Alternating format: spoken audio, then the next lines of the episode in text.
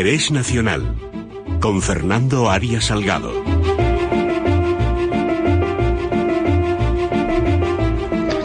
Don Fernando Arias Salgado. Muy buenos días, querido amigo. Muy buenos días, don Luis. Bueno, momento de hacer un balance del año, ¿no? Desde el punto de vista del interés nacional y de la política internacional. Terrible, terriblemente negativo para el interés nacional de España y para la organización internacional de Occidente basado en los resultados de la Segunda Guerra Mundial.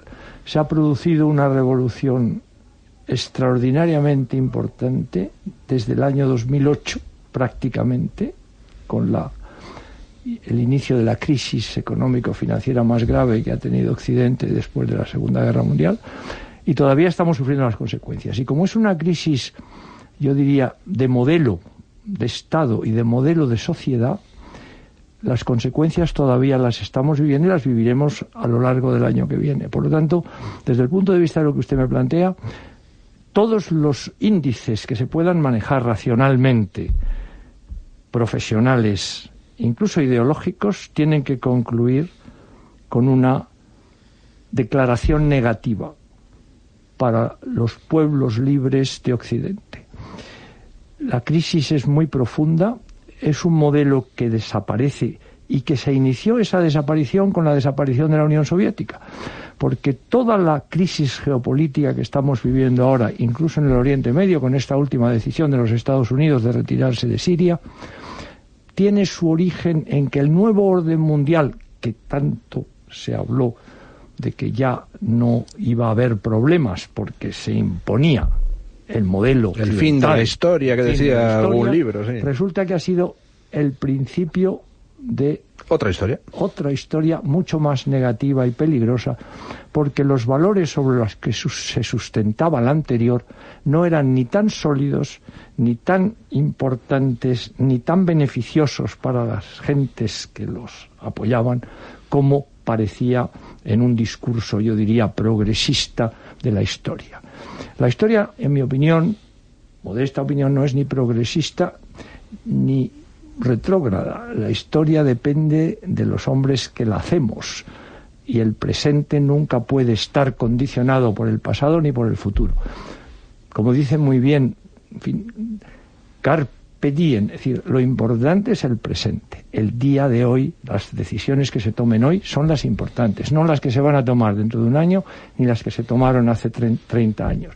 Por lo tanto, tenemos una responsabilidad directa, don Luis. Y, esa concepción voluntarista de no, el mundo siempre progresa para mejor, pues, pues no, pues es falso. ¿no? El mundo a veces progresa, a veces retrocede. Como las glaciaciones, don Luis, van y vienen. Exactamente todo este sistema ahora de que conocemos el devenir de la historia, ¿verdad? Que empieza con el marxismo, que evidentemente, ¿no?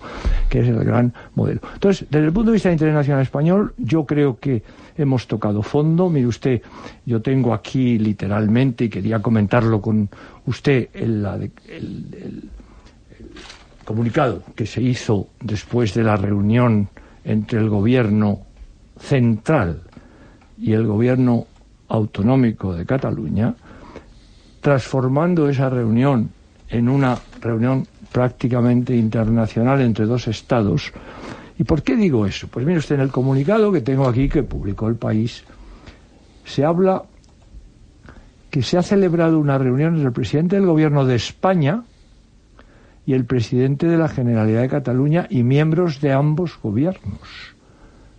Por tanto, vamos a ver, primero, el gobierno de España no se puede reunir en Barcelona porque es España. Ahí se reúne el gobierno central con el gobierno autonómico que depende en gran medida del gobierno central, de acuerdo con la Constitución y los el desarrollo estatutario. Por tanto, esa imagen que se da internacionalmente, porque esto es una declaración que se toma nota en todas las cancillerías europeas y mundiales. Parece que es que esto es un tema que porque se publica solo en la prensa española ya no importa, ¿qué va?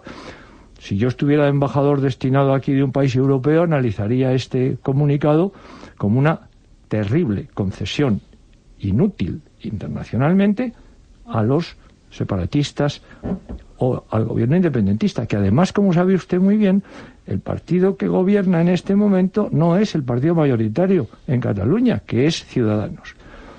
La representante de ese partido, que es la líder de la oposición, tendría que haber sido considerada por el gobierno central una de las piezas claves que internacionalmente sería reconocido como tal, puesto que hay gobierno y oposición. Y los independentistas no tienen ni la mayoría social, y si tienen la mayoría parlamentaria es por una ley electoral que evidentemente favorece a una serie de situaciones con las que no podemos entrar ahora. Por lo tanto, esto es un enorme error político internacional bueno, de dar... error yo creo que es maldad, ¿no? Deliberada. Bien, yo como profesional lo considero error. Ahora, la intencionalidad yo no la voy a juzgar porque en este momento tampoco tengo todos los datos, pero del texto se deduce que el enfoque que suponiendo buena intención, eso desde el punto de vista diplomático internacional, diplomático internacional será interpretado como una concesión mayor, máxima, puesto que ni se cita la Constitución española, que es la que avala que hay una generalidad de Cataluña es decir, sin la Constitución, el presidente de la General de Cataluña no podría gobernar. Punto. Fíjese usted si es importante la premisa de la que se parte. Segundo tema, y pasamos internacionalmente, si usted me permite, a la decisión de Trump sobre la retirada de Siria, porque geoestratégicamente este, este año que se cierra demuestra todas estas variables que estamos comentando. Hay una crisis de interés nacional enorme en todos los estados que componen hoy las Naciones Unidas. Pero ¿cuál es la crisis más importante que nos afecta a todos? La crisis del interés nacional de los Estados Unidos. El interés nacional, como usted sabe, es permanente en algunos supuestos, como la independencia, la integridad territorial, y luego es coyuntural. Depende del gobierno el definir cuál es el interés nacional en ese momento para defenderlo. El presidente Trump desde 2016... perdone, perdone que le interrumpa para recalcar eso porque es importante. Los países tienen intereses que son permanentes. permanentes. No importa qué gobierno entre o salga, esos intereses permanecen siempre. Eh, porque son la esencia del Estado. Porque son la esencia. Ejemplo, pues el interés de un país como Rusia en tener controlado eh, lo que es Crimea.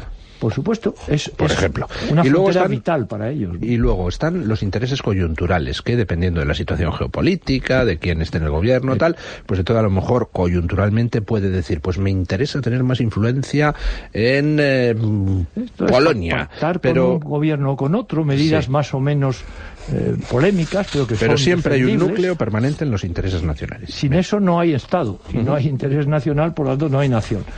Entonces, desde el punto de vista mm, lógico, geoestratégico, que España está incluida, lo que está haciendo el presidente Trump, que es aplicar el programa por el que fue elegido, en política exterior ha tenido esta semana pues una manifestación muy importante y esencial que es la dimisión del ministro de Defensa por no estar de acuerdo con los intereses nacionales americanos tal y como los define el presidente de los Estados Unidos. Claro, esto es una situación insólita porque el ministro de Defensa no puede tener opinión propia en, en Estados Unidos en relación con la política que hace el presidente porque claro, mm, eh, a mí me parece muy bien que, que, explique en una carta muy que publica también el país muy bien, pues hombre, a mí me parece muy bien. Pero mire usted, él sabía que el presidente Trump había ganado unas elecciones diciendo que iba a retirar todas las fuerzas de Estados Unidos en el exterior, porque primero, en los sitios donde estaban no conseguían sus objetivos, véase Afganistán, lleva ahí no sé cuántos años y cada vez está peor la situación. El Oriente Medio resulta que no hay manera de arreglar el problema Israel-Palestina. De ninguna manera está el problema de Irán. Y entonces, claro, el enfoque que hace el ministro de Defensa, que es inteligente, es dice, nosotros tenemos que respetar a, nuestros aliados, quiere decir los intereses nacionales de sus aliados.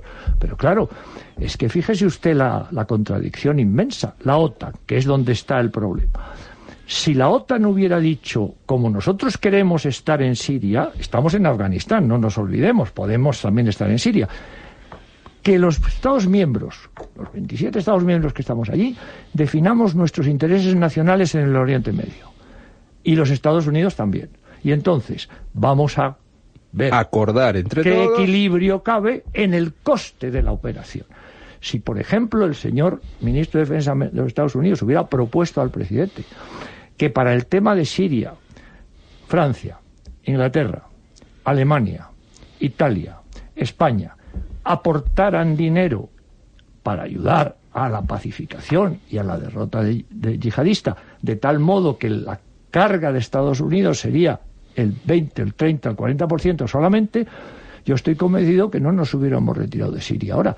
Por otra parte, las Naciones Unidas no hacen nada para arreglar el problema interno de Siria, que tenemos que llegar a la conclusión que tiene que haber unas elecciones generales en Siria para que haya un gobierno representativo.